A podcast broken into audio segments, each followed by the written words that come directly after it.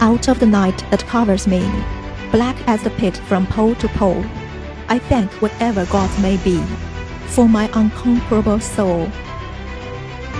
In the fell clutch of circumstance, I have not winced nor cried aloud.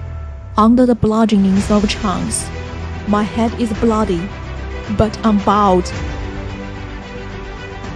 Beyond this place of wrath and tears, looms but the hollow of the shade, and yet the menace of the years finds and shall find me unafraid.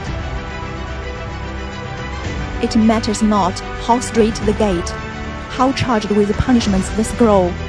I am the master of my fate. I am the captain of my soul. I am Invictus.